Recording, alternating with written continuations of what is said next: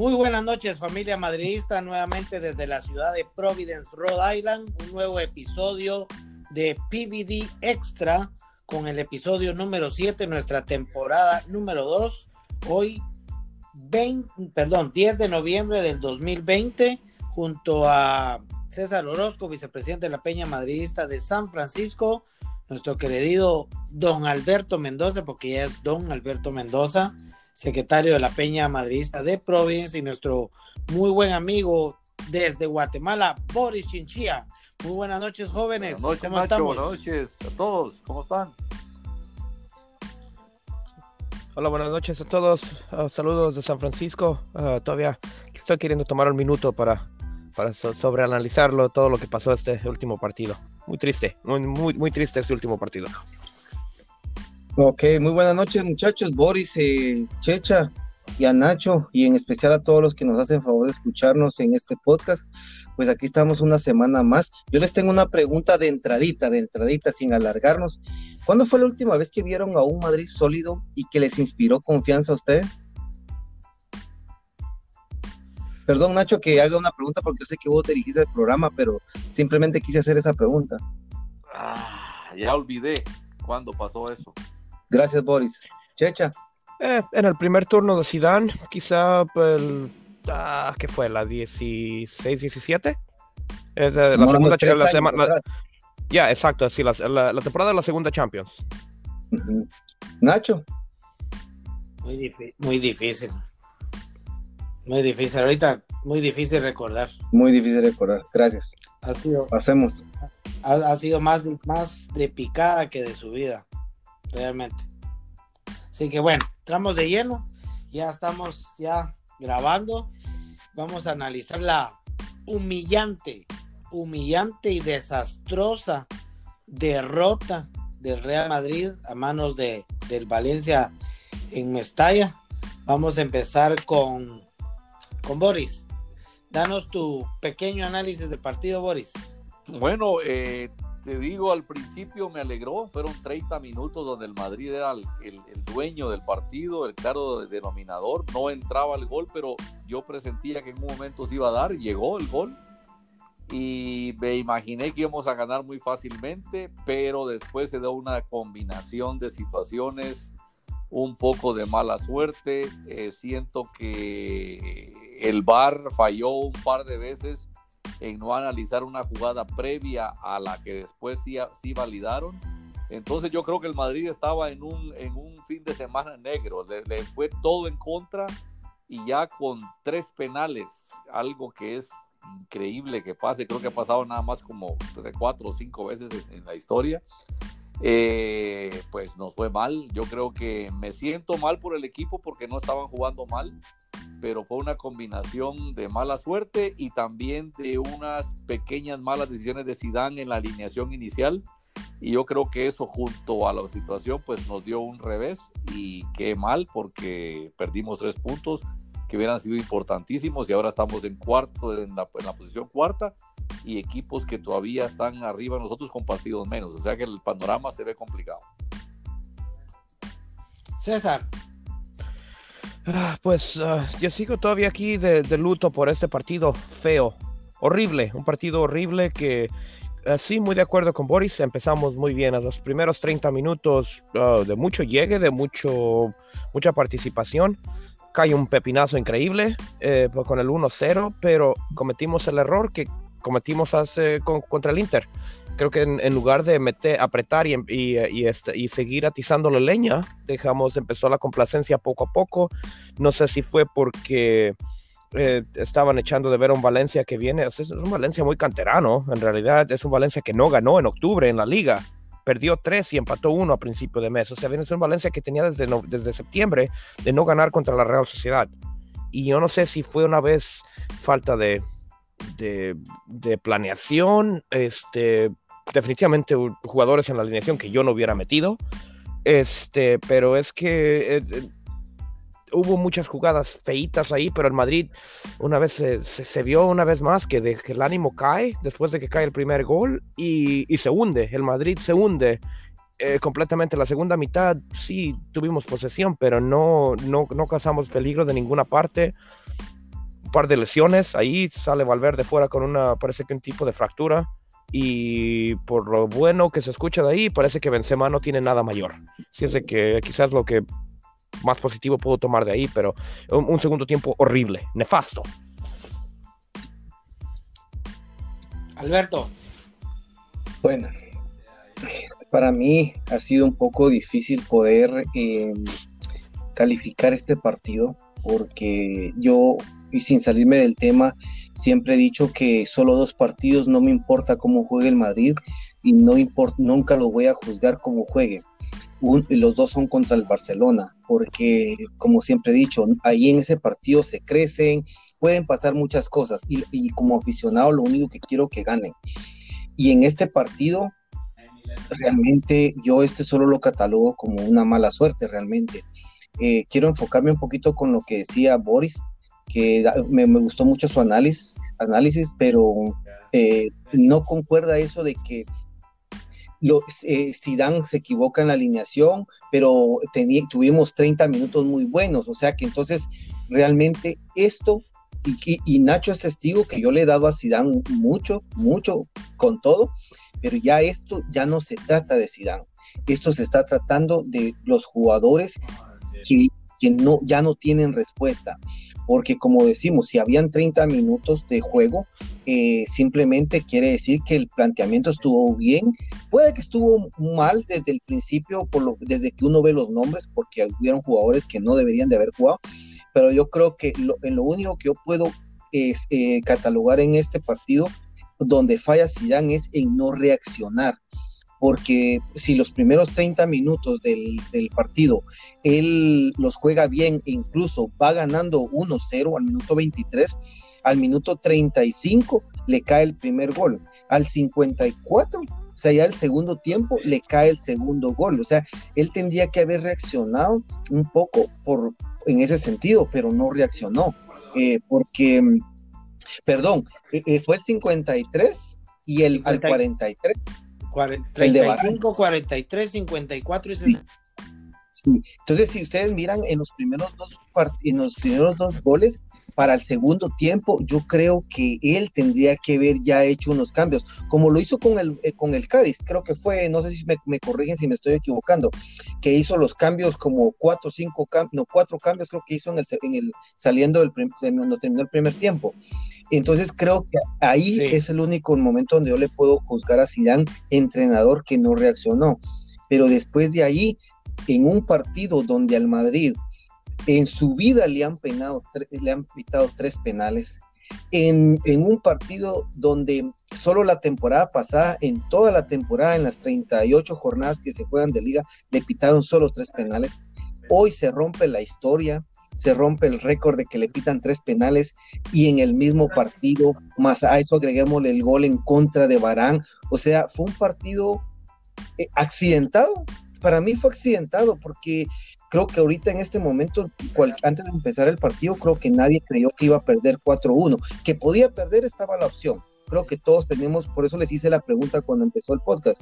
¿Cuándo fue la última vez que se sintieron ustedes seguros de confiaros de un Madrid seguro? y no hay. Pero esto de 4-1, y para mí yo lo tomo, eh, eh, lo defino en una sola palabra, accidental, un partido accidentado. Nacho. De todo, yo, yo voy a dar mi, pequeño análisis. Yo creo que eh, fue un partido raro, así como dicen ustedes, accidentado, mucha mala suerte y todo.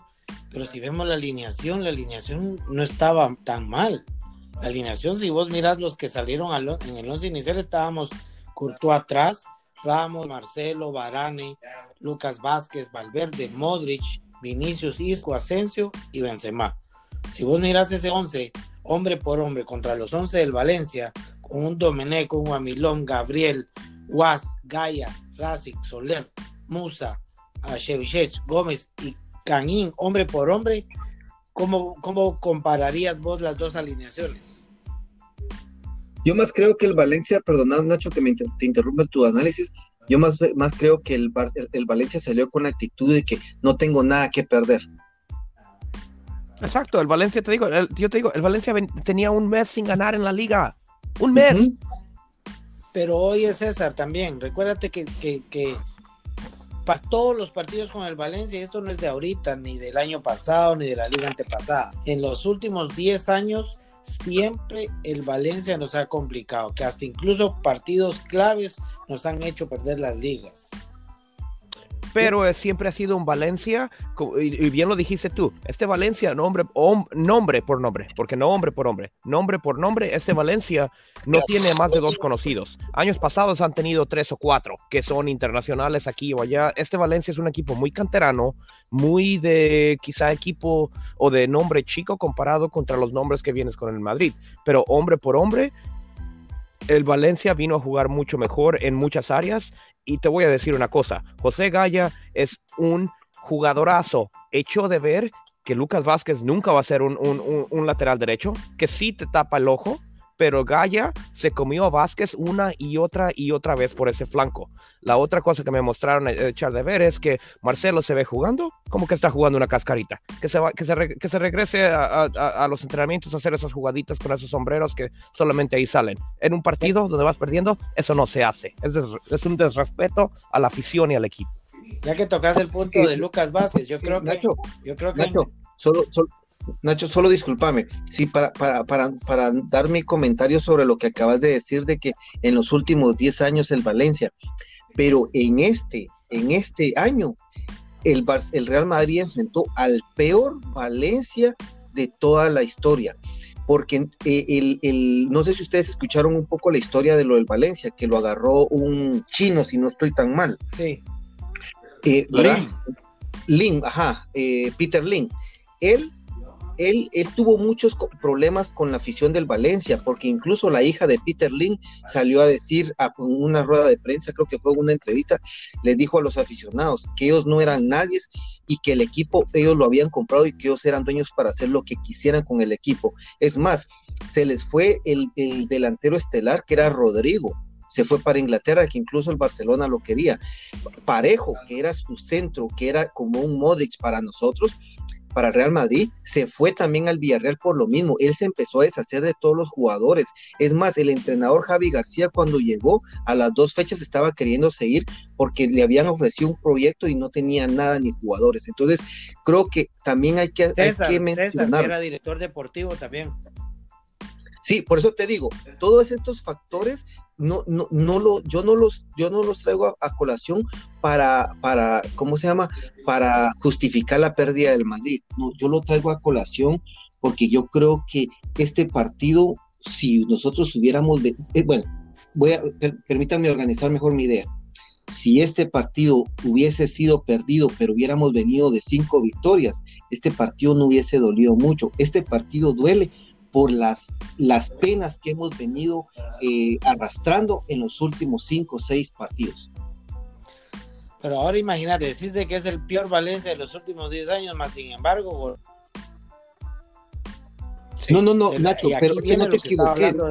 No, no, no. Yo, yo, yo ahí sí estoy en contra en que digan que el Valencia goleó al Madrid. Para mí no, ¿sabes por qué? Porque las, los penales son circunstanciales del juego. Eh, ¿Por qué te digo? Si hubieran sido cuatro goles de tiro libre, yo aceptaría, ¿sabes por qué? Porque los tiros libres el entrenador los entrena durante la semana, vamos a, a pegarla acá, vamos a hacer las faltas de esta manera y todo eso. Ningún entrenador en todo el mundo creo que eh, practica cómo conseguir penales, practican cómo tirarlos, ejecutarlos porque se pueden presentar, pero nada. Por eso te digo, creo que es un partido accidental lo que le pasó al, al Madrid, un partido de mala suerte, que hasta Barán les ayuda, les ayuda y echa un gol, entonces como que eso está, eh, no, no, para mí que fue mala suerte. pero ahora quiero ir al punto donde que hablaba Boris, que habían sido primer, eh, primeros 30 minutos de mucho dominio y buen, buen toque y todo. Ahora, ¿saben dónde veo yo que viene el debacle de ese Real Madrid, donde se cae por completo desde la jugada del penal? porque tardaron demasiado tiempo en repetir el penal, en ver el bar, todo eso. Fueron casi siete minutos. Siete minutos. Ahí pierdes perder ritmo, perder concentración. Es que el problema yo siento que, mira, pues aunque el Madrid dominó 30 minutos, los laterales nos siguen siendo débiles. Lucas Vázquez y Marcelo son unas calzadas para entrar por ahí. todas las bolas al lado de Lucas Vázquez no había nadie. Yo no sé dónde andaba Lucas Vázquez, pero por ahí entraron la mayoría de centros y los problemas es que Marcelo ya no corre también para cubrir. Entonces ahí como dicen, Gallazo explotando ese lado y por el otro lado. Y, el error, siento yo, de, de es que no teniendo a Casemiro también dejó a Cross en, la banca. Exacto. Exactamente. Boris, eh, solo un tema. Eh, creo que ahí, en esa alineación es donde, donde parte de responsabilidad tiene, tiene Zidane. ¿Por qué? Porque si ustedes analizan, tiene a Ramos y a Barán en, el centro. Lucas Vázquez no es el, lateral derecho del Madrid.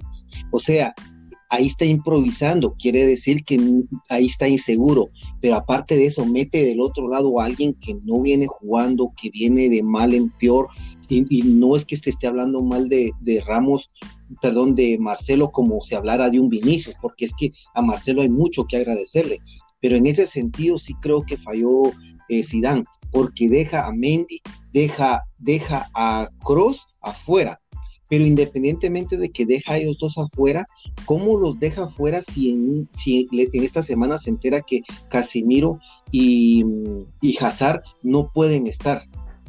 ¿Ya? Entonces, o sea, al final no, no, hicieron falta dos titulares, eh, Casimiro y, eh, y, Hazard. También hizo falta Mendy y Cross, pero la mitad fueron por obligación y la, otras fueron por capricho. Mal, no sé si por capricho, no sé ustedes pongan el título que quieran a eso, pero para mí ahí fue donde falló Zidane. Yo sí, yo sí le digo capricho, y disculpa que me, te me brinca Nacho si tú venías eh, con, tu punto de seguida.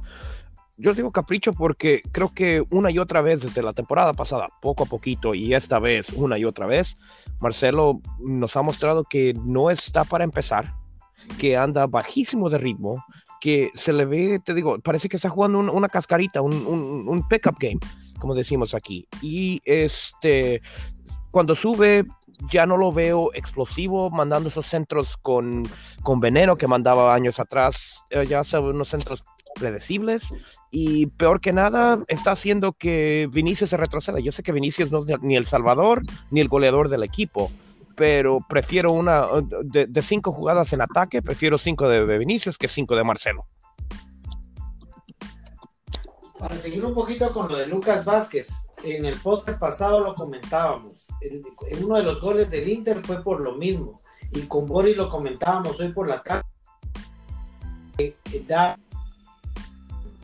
¿Cómo fue lo que comentábamos, Boris? Deja, deja mucha marca abierta. Entonces no la cubre. Entonces le ganan la marca.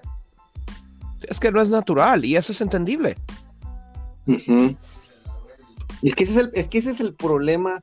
Ahí, ahí es donde yo digo que si tenés un, un, un, el lado derecho descuidado, ¿por qué no proteges el lado izquierdo para que todos nos concentremos en ayudar a Lucas Vázquez? No, dejó abierto los dos corredores derecho e izquierdo y ¿cómo, vienen los, ¿cómo vienen los penales? Por Lucas Vázquez, un, eh, un, centro por ahí penal, y el otro viene de Ramos por el lado derecho de Marcelo también, ¿ya? E incluso también el penal, el penal, eh, creo que el autogol creo que viene por el lado de Marcelo también, o sea, yo entiendo que Lucas Vázquez, pero es que con Lucas Vázquez creo que ahí no tiene responsabilidad nadie, porque Lucas Vázquez está haciendo un trabajo que no es el suyo y que, porque es que no hay, no hay. Ya después nos podríamos ir porque es que no hay, ¿va? pero eso ya sería otra plática. Pero para mí no, de Lucas Vázquez no, no, no se le puede, no se le puede exigir nada porque no está jugando en el puesto que él tiene que jugar. Ya, yo no te diría que le hay que reclamarle, eh, exacto, definitivamente. Lo que me pone en pregunta es, ¿es en verdad Lucas Vázquez la opción ideal para estar ahí, inclusive sobre un canterano del Castilla?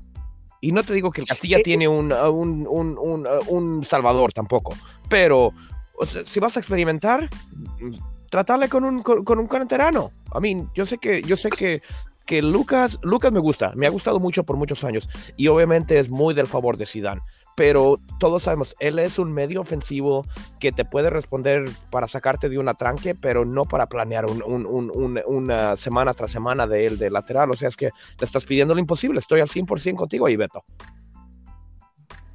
Y, a eso, eso yo, eh, bueno, no sé quién quiere, quién más quiere dar punto. Yo, eso, esto que estamos hablando lo quiero tocar más adelante también.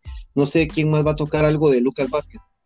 Boris. Bueno, yo siento que, yo creo que lo de un canterano tiene mucho peso, porque hay jugadores en el Castilla, hay jugadores que, que pueden suplir mejor, que nacieron para ser laterales derechos y, Lucas Vázquez no lo es. Eh, tiene sus luzazos, pero yo siento que es, ya todo el mundo sabe que es el punto débil del Madrid. Y él, eh, yo no sé qué le pasó con el partido del Valencia, pero siempre que había una apertura de balón del Valencia hacia la banda izquierda del Valencia, tenía como 10 metros solo, no había nadie ahí. Yo no sé qué se hizo Lucas Vázquez. Es que, es que su mentalidad es ofensiva y muchas veces este es tu ADN deportivo, Boris. Muchas veces uno ve el partido como se va evolucionando enfrente y si tú eres un jugador ofensivo, sin darte cuenta, tú te caminas y te caminas hacia enfrente y te quedas allá. Es igual, un jugador defensivo, por mucho que suba, poco a poco se camina hacia atrás. Es parte del ADN de tu visión como jugador y de tu posición natural. Y también te digo de que, de que cuando uno juega de defensa, porque yo he jugado de defensa toda mi vida, el volante tiene que ayudarte. Sí, son intercambiables. Boris, Boris, pero es que Boris jugaba, jugaba de defensa, pero en la cuadra, no es lo mismo. oh, balazos, balazos. En la, en la cuadra de Valdebebas. no, no, no, pero fíjate que, no, fíjate, Boris, que no tenía mal, mal, mal eh, por el lado de Lucas Vázquez no estaba mal porque tenía Valverde y Valverde es así, creo que es el único jugador que ha resaltado en lo que va de la temporada. Sí, pero Valverde, si te das cuenta, sí juega muy bien ahí, pero también se tira bastante al centro y se ha vuelto más ofensivo que defensivo. Es que le, es que le faltó Casemiro. La dupla Casemiro-Valverde ha sido sí, clave este, esta temporada y, no se pudo tener el fin de semana. Eh, creo que ahí fue la falla, ahí fue donde, lo, que, lo que no le ayudó a Valverde. Nacho, no sé, vos, yo, vos sos el que dirigís, pero me dejas hacer una pregunta. Dale, dale, dale. ¿Ustedes están de acuerdo de que eh, los dos señalados eh, después de este partido son Marcelo e Isco? Sí. Y le agregaría yo también un poquito de Barán, porque Barán yo lo miro con una falta de confianza increíble. Ese despeje que se echó ahí, yo no, nunca lo entendí, porque inclusive el balón iba para afuera, pero él interviene y hace un despeje malísimo. Yo más señalaría a, Marcelo y a Barane. Y pensar que Isco, eh, aquí es donde quería tocar un poquito, que creo que, como digo yo, el partido contra el Valencia eh, fueron circunstancias que se dieron, todo pasó tan rápido, no hubo respuesta, creo que anímicamente este equipo está cansado, pero mentalmente. Eh, yo donde digo que creo que hay que hacer un cambio es porque, eh, o sea, creo que qué más se puede hacer acá, es que ya no hay nada más para hacer. No, no, ¿a quién, mete, ¿a quién sacamos y a quién metemos? Es que ya no hay realmente. ¿Cuál es el cambio que no hay eh, no, para mí, para mí, en lo personal, y yo no sé, Boris y, cómo se llama, y Checha, eh, saben, pero yo tengo participación con Nacho en una radio y casualmente yo ayer tocaba ese tema, de que creo que eh, eh está dañando su imagen en el Real Madrid. Es que imaginen que no pase de Champions, eh, se va a recordar las tres Champions, pero también se va a recordar esto. Es como eh, lo del Alcorcón, eso va a quedar en la historia del Real Madrid. Esto puede quedar en el Real Madrid y se está tiempo de hacer algo. Pero no me quiero salir porque yo creo que les, soy sincero, este Zidane va a terminar la temporada. ¿Por qué? ¿Por qué les comento, comento esto? Porque yo creo que eso está con hecho pensado. Em, para que este Mbappé logra, logre venir, para mí creo que Zidane es el ancla para atraer. Yo dije esto, Beto, un par de veces cuando estuviste fuera. Este, yo ya he hecho ese comentario. Yo, no importa cómo vaya la temporada, yo veo a Zidane ahí por razones políticas. Y otra cosa, es como Odegar. Zidane no lo quiere, se lo impusieron. Y, ya se dieron cuenta que tampoco le está dando mucha oportunidad. Pero Odegar está, es, es la clave para convencer a, a Haaland para que venga al Madrid, porque es que lo único que hoy el Madrid o el Madrid ya no puede salir y decir, bueno, quiero te contrato y te venís. Hoy tiene que lograr convencerlos para traerlos porque económicamente no tiene la capacidad realmente para hacer. Entonces, yo lo único que considero que nos está matando en este momento al Madrid como ha sido, porque si no hubiese sido por la pandemia del año pasado, perdón, y desgraciadamente para la humanidad tuvimos que, estamos sufriendo eso, pero deportivamente hablando, si no hubiese sido por esa pandemia, la temporada pasada hubiera sido un desastre. Veníamos de perder contra el Betis, así nos quedamos, estábamos, no éramos líderes de Champions, veníamos de ser eliminados de Champions, no éramos líderes en la liga, era un desastre porque se retomó el fútbol y ahí cambió todo, pero de lo contrario no se hubiera sido. Pero yo más creo que esta, lo que está malo acá es, que para mí, lo malo que está afectando hoy es Zidane porque él es el responsable de que Isco esté acá. Eh, cuando él se fue del Real Madrid eh, eh, hace dos años, creo que hace dos años fue, si no estoy tan mal, me corrigen, él el argumento que usó fue, ya no puedo sacarle más jugo a estos jugadores, ya no puedo.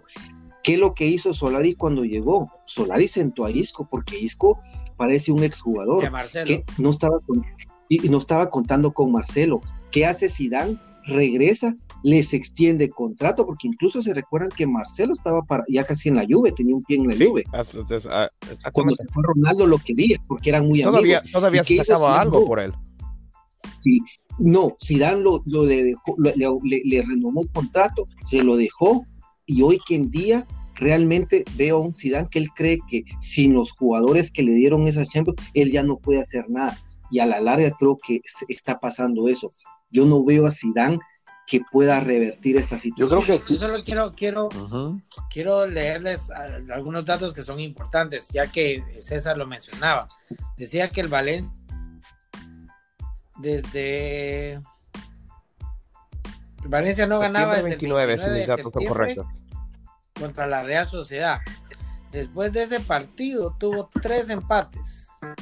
No, perdón, perdió tres seguidos contra el Betis, contra el Villarreal, contra el Elche y luego empató contra el Getafe el primero de noviembre. Ahora, el Madrid venía de perder con el Shakhtar, de ganar del Barcelona, de empatar con el Mountain Blackchat y de ganar dos seguidos, Huesca y el Inter. Esos son dos puntos. Ahora el siguiente.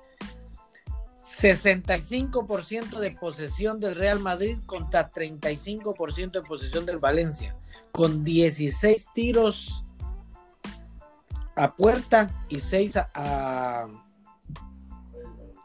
16 tiros a gol y 6 a puerta del Real Madrid contra 7 y 4 a puerta del Valencia.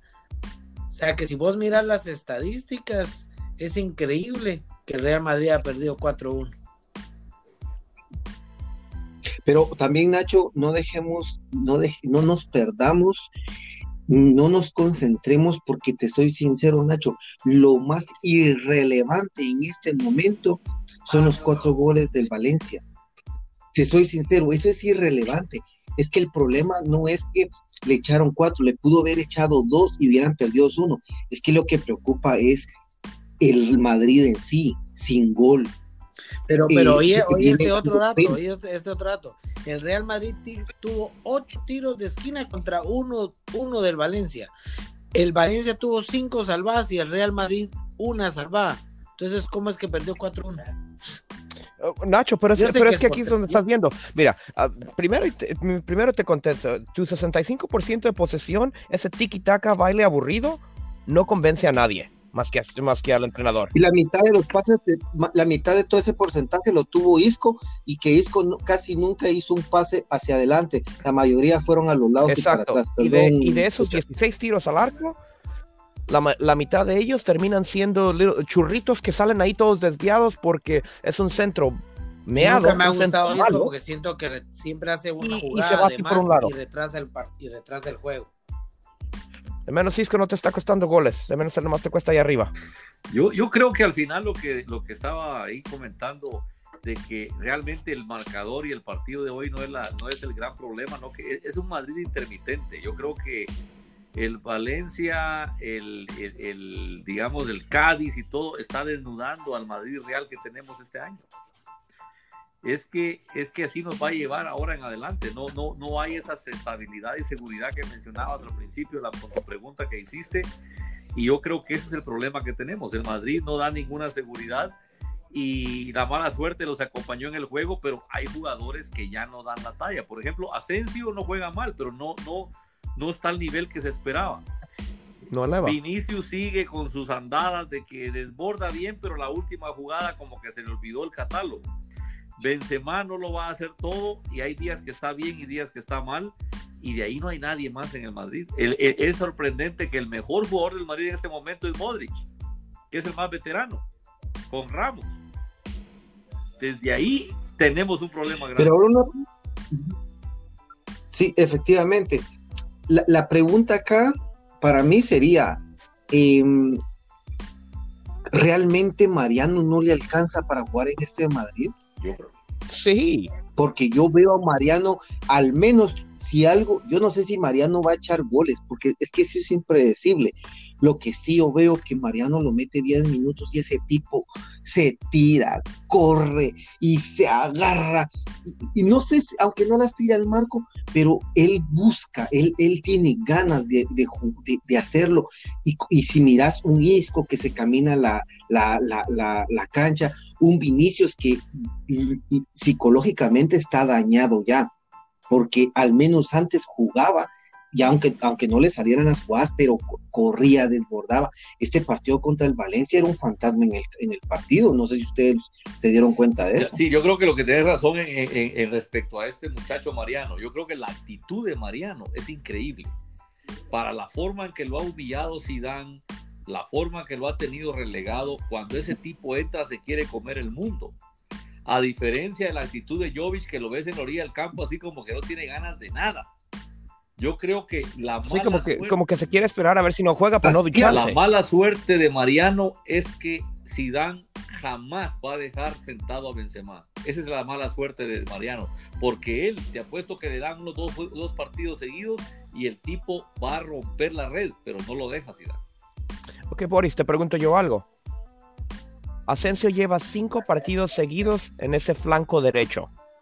¿Se los ha merecido las, las cinco titu- titularidades sobre algún día un experimento de poner a no, Mariano con, con Hazard y con Benzema arriba? Yo creo que no se lo ha ganado. Yo creo que Asensio quiere recuperarlo Zidane por lo que le dio antes, pero yo te diría que aún Rodrigo en su intermitencia ha, ha sido más, más eficiente que, que Asensio últimamente. Sí, Más efectivo. Claro. Incluso con goles, creo yo. Fue el que nos sacó adelante con el Inter. Voy a, les Y otra cosa, ese, e- ese partido contra el Inter tampoco es que me van a decir que lo ganó bien, No, se, se relajó No. y por eso nos empataron. sufriendo. Al final, y, y- y, o sea, me gustó algo que hizo un periodista, un periodista preguntaba, ese gol que hace, eh, que hace Vinicius, el pase para Rodrigo, para, para el tercero dos, realmente fue pase lo de Vinicius, ¿qué fue lo que él hizo? Que le llegó a- ¿será que le tiró el pase a Benzema, pero lo tiró mal y le resultó cayendo a Rodrigo y ahí tocó salió el buena gol? suerte que, Porque que el miren la se le pasó. Ajá, es que no, no, era un tiro, era un pase irrelevante, así como que la tiró para ver que es como cuando va, un- desborda a alguien y tira el, el centro ahí para que encuentre una pierna. ¿Sabes qué le llamo yo a esos? Nacho, Yo les llamo una- esas patadas de ahogado. Les quería mencionar un dato que yo no sé si, si lo sabían, pero estaba ah, vi- el partido de Zidane. Uno es en Champions, no me acuerdo quién era el rival, no sé si alguno de ustedes se acuerda. Volví a El repetir, otro es Copa del Rey. Perdón, volví a 4 3 repetir, Nacho. La Real Sociedad y este de Liga. ¿Qué manda? volví a repetirlo como- porque al principio se te cortó. Que es Zidane, donde pierde por más de tres goles. Uno fue en Champions. No, yo, yo sabía que era el segundo. Uno fue en Champions 3-0, eh, Copa del Rey 4-3 Oh, sí. y el de Liga Sí, ahorita de pero eh, yo- es la segunda vez que le echan a Zidane cuatro goles. El primero eh, fue la Real Sociedad. El que vos hablas fue el que le gana el Paris Saint Germain iniciando la Champions League, que le metió tres. 3, sí.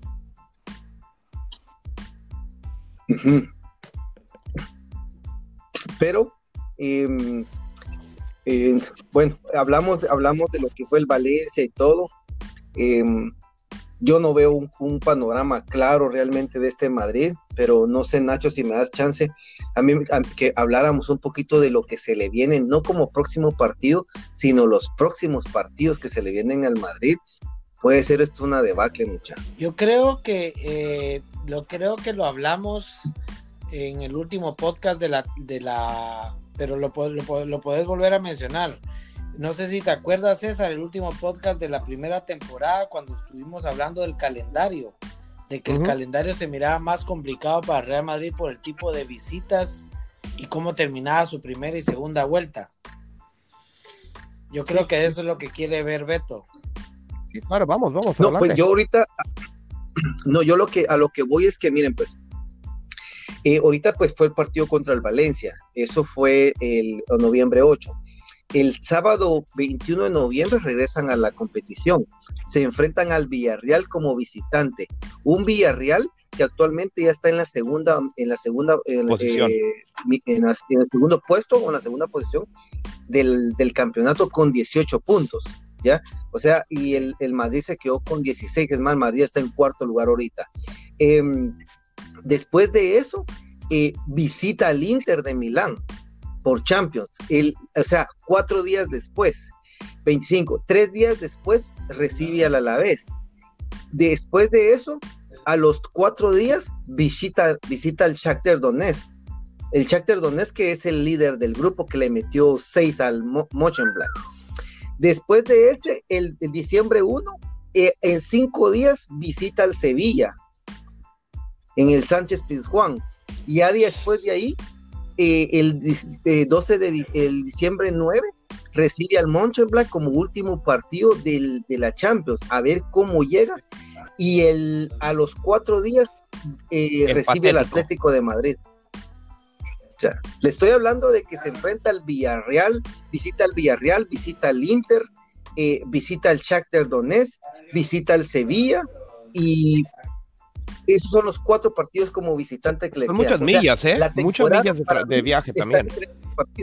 Son muchas villas ah. para viajar, por mucho que. Eh, recuerden, los equipos están viajando el día anterior a, a, jugar, especialmente eh, todo por el coronavirus. Así es que tenés que ir hasta Milán y después regresas y jugás en casa con la vez y después te vas hasta ah, para jugar al Shakhtar. O sea, estás hablando de un sinfín de vuelos de, largos. Es que mira, mira, mira, Boris, Boris, disculpa que me... El Villarreal es el sábado y el, el eh, sería sábado al 21, el 25, o sea, cuatro días después juega contra el Inter. Después, a los tres días recibe al Alavés, que sería el 28 y del 28 nos vamos al primero de diciembre. Corríjanme, noviembre tiene 31 días o 30. Noviembre 30. 31. 30. 30. O sea que al Alavés lo recibe el 28. Y si tiene 30, a los tres días, que sería 2 diciembre 1, tiene que eh, ir a visitar al Shakhtar Donetsk a diciembre 1. Después regresa, a los cinco días tiene que enfrentar al Sevilla eh, como visitante y a los tres días recibe al Shakhtar Donetsk. A los cuatro días eh, recibe el Atlético de Madrid. O sea, para mí la, temporada se define en estos seis partidos que les acabo de dar. O sea, como ha sido la tónica, como siempre se lo dije a Nacho, estoy harto, yo creo que lo dije en un podcast, ya estoy harto de que a, diciembre nosotros ya no tenemos chances de liga. ¿De liga nomás?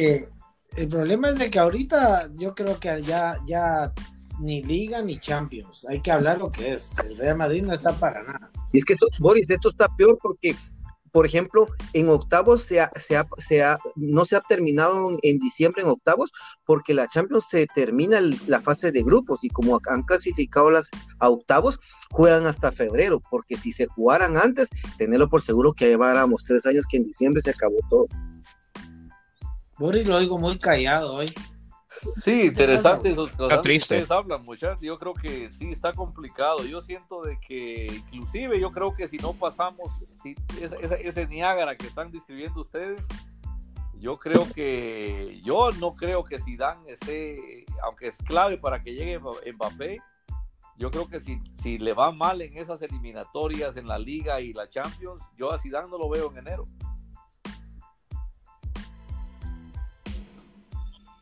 Y es que quién agarra, quién agarra esa papa caliente ahorita. Ah. No. Ah, no, a Raúl no puedes meterlo. Lo que no, más, no le hagan no a Raúl lo que le hicieron a. Solari, por favor. A mí me dolió ver a Solari salir con, con ¿Ah? una patada en el trasero. Bueno, que peor que le, que le fue a cómo se llamaba de la selección, vos, cómo se llamaba Boris. ese pobre muchacho que lo jodieron. Lopetegui. Lopetegui. Y mira peor de Lopetegui lo que está haciendo con el Sevilla cuando le dan tiempo. Sí. Boris, Boris, y mira, no, no, no, no sé, no sé lo que voy a decir y Nacho no sé qué va a pensar, pero pueda que, que pueda que el problema no era Solari, sino Sí, que eran los jugadores. le hicieron el. Pero Solari vino con una cosa. Dos mí calcetines me- muy bien puestos mí- y sentó a los que tenía que sentar. a mí me molestó mucho que han echado a Solari. Por la forma también. en que le echaron. Porque hay que hablar lo que es. Solari sentó al que tenía que sentar, a sentar Marcelo, y él fue el que levantó el nivel de Vinicius. Lamentablemente lo quemó por esos cuatro partidos seguidos, porque tuvimos tres clásicos en una semana, que fueron Copa del Rey y Liga, no sé si se acuerdan. Y No, pero todavía no olvides que Vinicius se le acaba la temporada temprano por esa en el clásico precisamente me parece. Una de- termina lastimado y de ahí se le acabó la temporada. Cuando regresa ya no está Solari, que era su quien lo defendía a capa y espada. Y yo estoy muy de acuerdo, Nacho. Solari levantó el ánimo y el fútbol del equipo en general, porque ese el equipo de ahora está para más en nombre por nombre. Los ánimos están por los suelos y eso ya, eso ya es indicativo que no es solo un jugador o dos. Es, eso es indicativo que ahí el problema es más grande porque los ánimos ya no se levantan. Yo no sé si se acuerdan, Sí, porque esa- eh, mira, el Madrid, Nacho, Nacho daba un buen punto, que decía, por ejemplo, la posesión, pero es que es irrelevante todo lo que fabrican y puede que el, puede que el, el problemita está en un delantero. Eso es lo único que necesita el Madrid, porque el, es cierto, el Valencia nos echó cuatro y puede que el VAR, pero es que el Madrid también desperdicia demasiadas balones. Si yo dijera, bueno, yo el Valencia le echaron vamos a dejar que el Valencia le echó cuatro y de penal, pero quedaron cuatro tres. Te deja un diferente sabor de boca. Es que no tenemos delantero. ¿Por qué? Por la terquedad de Zidane. Ya a esta altura mete, mete a Mariano, pero yo creo que ah, m- me gustó algo que escuché. Yo no sé si también Mariano no lo mete porque el día que Mariano le empiece a echar goles va a tener que sentar a Benzema y eso ya no, ya no le va a déjame te, a te hago una pregunta muy sencilla, quizá una pregunta en tres pe- pedacitos, solo ocupa un sí o un no. Digamos que Zidane finalmente decide que Benzema no es el, el, el 9 que de- tiene que estar ahí o lo mueve a la banda, como sea. Hipotéticamente, Lewandowski llega mañana. ¿Lewandowski te, la- te levanta el equipo como 9? Pa- o sea, si no, no, no, Ahorita, de- hoy mismo, una el Madrid tiene la oportunidad de, de- el Bayern te da Lewandowski, Le- Lewandowski firma hoy y juega el domingo. Lewandowski te, te levanta el, Sí. el- el equipo. no. Sí. Sí, ¿Qué te mí pareció sí. la, posi- la posibilidad de agarrar a un, ok, si quisieras una alternativa, un Cavani o un Ibrahimovic, que a sus 39 años la está matando con un AC Milan, líder en Italia, me parece, o si no, arriba en las menos, el top 3. Boris, Boris y Nacho, y Nacho, con esta conversación ya la hemos tenido con Nacho. Para mí, ¿sabes por qué sí lo levanta? Y es, te quiero dar mi argumento por, por qué te dije que sí. Porque el Madrid es el, el único equipo que juega sin delantero. Hemos tenido un sinfín de oportunidades de agarrar un delantero para un año. O sea, ¿Cuándo- eh, cuál fue eh, Aubameyang estaba más que puesto para hacer maletas para venir a Madrid y, de- y en- en- no hicieron nada. Aubameyang ah, ah, sella nuevo con el Arsenal. Ah, Lewandowski ahí estuvo tiempo, nunca hicimos nada. O sea, es que mientras no hagamos nada, vamos a seguir ahí sin meter goles y ahora estamos solamente ganando el 54% de partidos, que es 11% menos que lo que ganamos el año pasado. Si pensaste que la temporada pasada fue mala, agárrate porque esta temporada es peor. Yo, yo lo que opino, lamentablemente, Exactamente. jóvenes, es de que mientras Zidane esté en el equipo, vamos a seguir sufriendo. Por- no tanto porque el tipo sea malo, porque no es mal entrenador, ya lo ha demostrado, pero sus preferencias, el corazón lo está traicionando. Él no está utilizando el cerebro pensando en qué es lo mejor que debe poner en el campo, no que sigue dándole preferencia a los amigos de siempre, a los veteranos que le hicieron ganar la Champions y mientras eh, no llegue alguien a sacudir ese, ese círculo de preferencia, vamos a seguir sufriendo.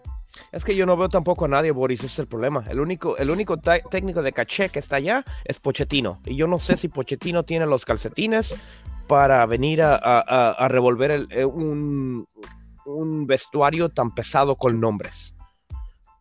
Es que ese es no con juego, con nombres. El entrenador va a poder llegar y poder manejar ese, ese, ese vestuario. Es una lucha de egos, de nada. No, Nacho, pero ahorita fíjate que ya no porque recuérdate que creo que, por ejemplo, Cross no es una, no tienen personalidad de divas, Modric no la tiene, y, creo que la única complicación que tendrían ahí sería un, Ramos, ¿ya? Eso sería lo único, pero después de ahí, si miras bien, los jugadores que están, eh, eh, eh, para mí, bueno, no me voy a meter en la vida personal de las personas, pero para mí Benzema, un tipo humilde, trabajador. Es que, y por eso te decía, Boris, y a, los tres les comento, cuando yo dije que el Madrid es el único equipo que juega sin delantero, es que Benzema es demasiado jugador y juega demasiado bien. Él no siente el, el, ser delantero, quedarse en el área esperando que le manden el balón. Él no puede. Es que eso. Entonces, ¿qué, ¿dónde está el problema? Nacho siempre lo ha dicho mm, Benzema con un delantero ahí, eh, lo haría que se cansara de echar goles. ¿Sí o no has dicho eso, Nacho? Entonces, por eso, fíjate que, ¿sabes qué he pensado yo?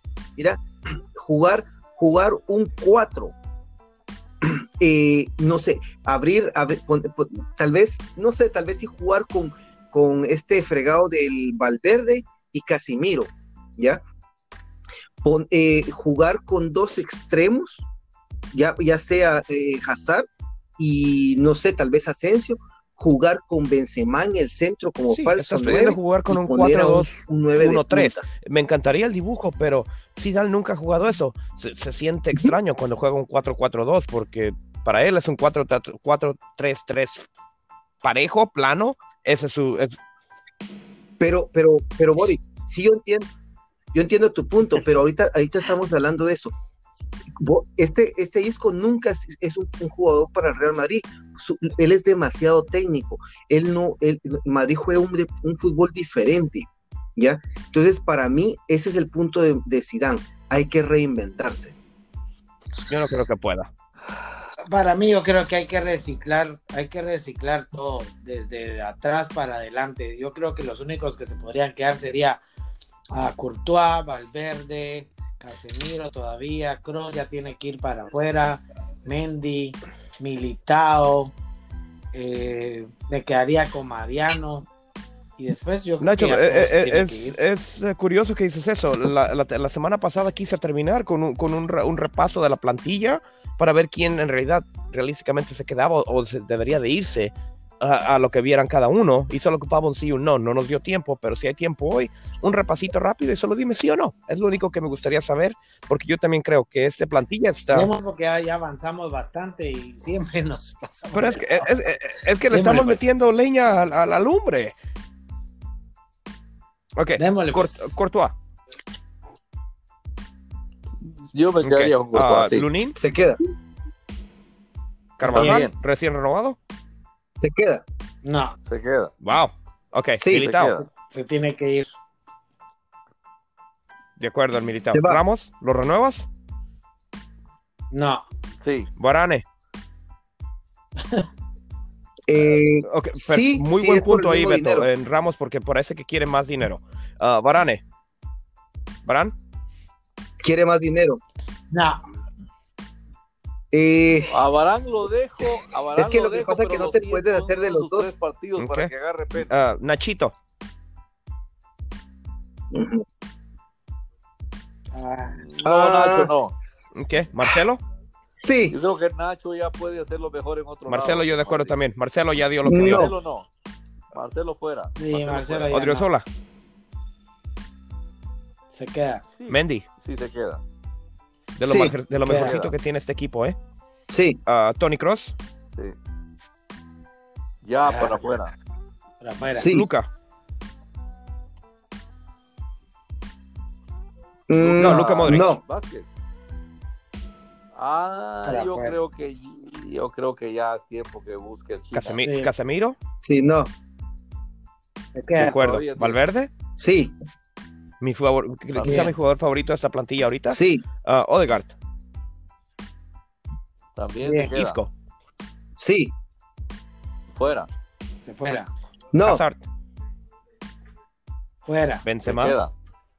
Se Sí. queda. Con el dolor de mi corazón. Benzema que se se queda. vaya. No. Mar- Marco, Ase- Marco Benzema Asensio. se queda. Sí. Como suplente. Él sí se queda. Sí. Lucas Vázquez fuera. Jovic. Sí. Fuera. Rotundamente no. Vinicius. No. Jovic, Mariano. ah, No. Mariano Sí. para, Marianos para mí Sí. está casi por empezar, ¿eh? Ah, Rodrigo. Se queda. Es que la verdad que la, la- mitad de la plantilla de uno y de otro en los comentarios, la mitad de la plantilla está para irse. Pero ¿dónde vas a, dónde vas a aventar media plantilla y de dónde vas a sacar media plantilla para re- replenecernos? Es el problema que, que nadie los quiere, eh, eh, Boris. Porque ya están es el quemados. problema. Están quemados. Porque nadie pregunta. Y recordate que cuando. Sí, es que ya están quemados. ¿eh? Esta plantilla, para, pa- yo les digo una cosa y yo creo que vamos a ir cerrando, pero sí les digo, se, ha, em, se auguran tiempos muy, muy negativos. Em, yo escuchaba eh, un periodista también hoy y decía algo que creo que hay que empezarse a hacer la idea, algo que nosotros, creo que no- ninguno de nosotros que estamos en este podcast lo hemos vivido. Fueron los 32 años, ¿va Nacho? sin séptima, Champions? Sí. Sí, 33, 30 y pico de años. Sí, o sea, estamos hablando de que, dice, de- decía él, creo que eh, fue una época dorada la que vivimos, pero creo que hay que empezarse, empe- a empezar a hacerse la idea de que se Tiempo vienen de- de tiempos muy difíciles para el Real Madrid, porque cam- cambiar una plantilla de tantos jugadores es imposible y traer a, eh, traer a Mbappé no va a ser la solución precisa para cambiar este equipo, ¿ya? Entonces, eh, toda la defensa, creo que el único que se queda rescatable es Mendy. Ramos es muy bueno, pero ya Varane está de City salida. Varane, caído, ¿eh? pues, el City. tal vez. ¿ya? Entonces, eh, realmente eh, creo yo que hay que empezar a hacerse la idea de a ilusionarse ya solo con la liga, porque la Champions no creo que el Madrid esté, ya esté para, para ganar. No sé si esas tres Champions fue el último estartazo que dio como institución el Madrid, porque no lo veo. Realmente ahorita lo podemos ver que le está costando. Sí, yo creo que ya el ciclo ganador ya terminó porque hay que hacer lo que hemos hablado en los últimos Una podcasts, purga. una renovación de jugadores y de plantilla, o una purga, como dice Boris. Y eso lleva tiempo. Y eso Y lleva, eso lleva tiempo, tiempo. de mínimo de dos a cinco años, fácil, es lo que está pasando. No, con el y, y, y el entrenador que tenga el valor de vivirla. Este, Por eso yo creo que es necesario que riesgo regrese grandísimo. Uy, cómo me duele escuchar eso, pero es que al menos ese les, les metía las ganas de... eh, eh, eh, siento que Mourinho fue como un, un shot de adre- adrenalina para el equipo porque recuperó mucho el camino que nos llevaba ese Barcelona de ese tiki-taka que mataba a todo mundo. Nos hizo competitivos, pero es que Mourinho, Mourinho es tóxico Pero fíjate, La, a largo plazo. Nacho y Boris, la gente, no, la Nacho gente- y César, Nacho y César, recordemos, recordemos una cosa, y que ahí es donde yo siempre he dicho, creo que todos los entrenadores tienen su ciclo. eh, Guardiola no va a volver, por ejemplo, y saliendo y tocando, no, si regresara a su equipo donde inició, no va a volver a hacer lo mismo. Eh, eh, Mourinho funcionó porque las circunstancias de Su juego era nuevo en España también, se, ¿eh? se acoplaron, porque el Madrid no, no se le no se le exigía al Madrid, lo único que se le pedía al Madrid en ese tiempo era que, que se quitara esa hegemonía que le había agarrado el Barcelona, lo único que se le pedía, y con ese juego feo lo logró. No sé si lo logró completo, pero yo siempre he dicho, el Barcelona ganó mucho, pero nunca se lo ganó al Madrid. Lo poquito que ganó el Madrid en ese tiempo del Barcelona, el Madrid se lo ganó al Barcelona, las Copas del Rey, las eliminaciones Champions, e incluso las ligas que ganó se las ganó en el último clásico, ganando al Madrid, se alejó y con eso ganó las ligas, o sea, eso es algo que no, pero este, pero ahorita, ahorita no creo que sea factible eso, yo creo que ahorita hay que hacer un proyecto nuevo, es basado desde el entrenador, que sea quien traiga a los jugadores, porque realmente el Madrid también ha, ha, sido una retórica siempre de que ellos, él compra los jugadores por, por, formar un Es que no hay nadie. No, no, no, es que por eso, por, eso te decía, ahorita, ya la, te soy sincero, ya ahorita lo que está, hay que dejarlo hasta donde, a mí, yo no estoy decepcionado de este Madrid, porque yo esto ya lo venía viendo desde hace tiempo, que solo era cuestión de tiempo y se ha dado todo. Para mí ahorita lo, lo único que tiene es que por lo menos dar la cara, ¿me entiendes? Si van a perder, como te decía yo, el Valencia fueron cuatro, pues, pero perder cuatro tres no me hubiera molestado. Pero después pasa que el Valencia se encuentra con esos cuatro goles accidentales, pero el Madrid tampoco que haya hecho, haya ido a pelear el partido. Nunca se peleó. Ese es el problema. Mira, eh, yo como se lo, y se lo dije en la radio, y, Boris y, César, se habló después de que empatan con el. ¿Con quién fue que empató en la Champions? Con el Placa empató 2-2. No, que el Madrid nunca hay que darlo por muerto, que, que, que, que realmente la camisola, la historia. No, hombre, es que es una vergüenza agarrarse de esas frases, porque esas frases se usan cuando se enfrentaba a aquel Bayern de Múnich en cuartos de final, ¿ya? Eh, ¿me entendés? En esos tiempos, cuando se enfrentaba al, al, León, que fuera nuestra bestia también, esos tiempos, pero ahora en, en, en, la fase de grupos, en un grupo donde él y el Inter eran los favoritos, con un Black que no era para que le hiciera lo que le hizo, ese es el, ese es el problema. Para mí ahí está el poquito de problema en esa situación. Ay, Dios mío. Muchas vacas flacas y nada de pasto verde, ¿eh? Pero no, pero como decimos, pues vamos a esperar a ver qué pasa. Ya vamos terminando, a ver qué pasamos de tiempo. Yo no sé, eh, Nacho. bonita, bonita las conversaciones y los temas que siempre tratamos. es un Nacho, gusto y estar con todos ustedes. Los voy a dejar para que se despidan y ya termino yo. Empecemos con Boris. Boris, no sé si querés agregar algo ahí al tintero y te despedís. Bueno, bueno, yo solamente decirles de que sí, es un panorama bien oscuro. Yo no veo al Madrid con la fortaleza que quisiera para las competiciones que se nos avecinan. Yo creo que va a ser un año de sufrimiento. Y hay jugadores que lamentablemente dejamos ir que pudieran hacer una plantilla más fuerte. Brahim, eh, inclusive este chico Renier. No, eh, podemos rescatar a, un, Ceballos, podemos rescatar a, Reguilón, o sea, hay jugadores que se, fueron, y, pero que falta alguien que debe tomar la decisión y que no va a ser Zidane, Zidane está comprometido con la plantilla actual, entonces me, me va a doler mucho, pero yo creo que va a ser necesario cambiar entrenador si queremos ver un cambio de dinámica en el equipo y decir de una vez que nos preparemos que no vamos a ganar nada este año. Yo creo que los partidos que mencionó por ahí eh, Beto van a estar complicados y yo creo que va a ser la prueba de que no vamos, no vamos a llegar a ningún lado. Así que preparémonos y no hay que sufrir tanto porque la cuestión se ve oscura. César. Pues para seguirle ahí la, la batuta de lo que dijo Boris, sí, yo también veo, yo empecé este año muy, muy optimista, empecé un año viendo un Madrid que se veía ir con más ganas y poco a poco estoy viendo que nos falta nos faltan ganas. Creo que el equipo está mentalmente desaparecido.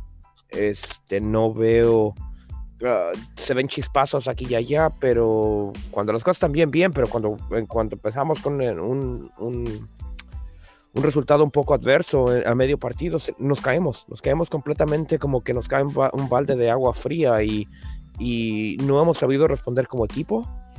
Yo no creo que este equipo está para mucho esta temporada, quizá ojalá estemos arriba en esos primeros cuatro a final de temporada, pero ya lo dije yo, a mí me gustaba mucho el Villarreal para, para equipo sorpresa para ganar la liga, ahí está arribita, así es de que no le pierdan ojo este, esperemos de que el Madrid pueda sobresalir de esto, ya sea con, con Zidane o no, pero quien sea que pueda tomar el, los rendos de este equipo, que sea alguien que pueda venir y, cambiar la mentalidad y hacerlos ver que hay más formas de jugar al fútbol que aventando pelotazos del área o de, la, de un costado. Alberto. Bueno, eh, como siempre, pues gracias a ustedes ahí por darme la oportunidad de compartir un poco de lo que es el Real Madrid con ustedes. Eh, es algo que me gusta mucho y vamos a esperar a ver qué pasa, a ver qué, cómo logra terminar o, o logramos sacar esta temporada. Eh, yo sé que después de esto puede ser una buena prueba para decir tocar fondo y salir adelante. Nacho, si me permitís, pues yo les tengo una propuesta. Creo que, bueno, no les tengo la propuesta porque la propuesta la, la dijo Boris, eh, creo que la, el podcast pasado o, fuera del podcast lo mencionó. En los próximos eh, semanas va a haber podcast, pero no va a haber podcast, es la ah, pregunta. Oh, porque no juega al Madrid. Probablemente no, porque si no tenemos nada que hablar del Madrid, no vamos a ponernos a hablar, entonces sí. Ok, ok.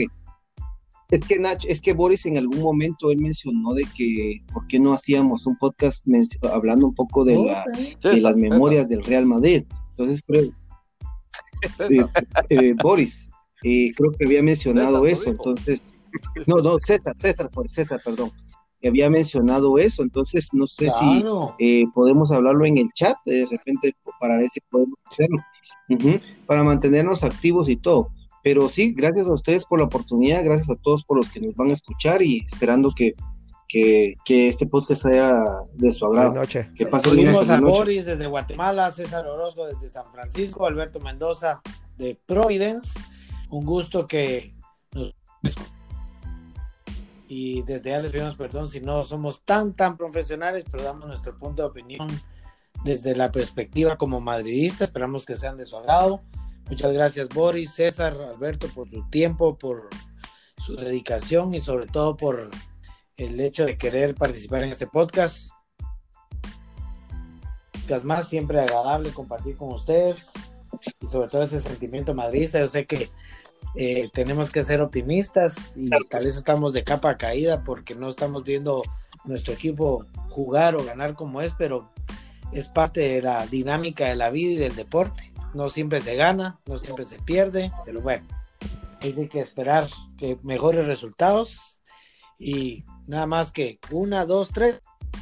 A la Madrid, muchachos, a la Madrid. Y feliz noche. A la Madrid. Un abrazo y estamos pendientes. Un abrazo para todos. Feliz noche. Un abrazo. Feliz Madrid. Un abrazo.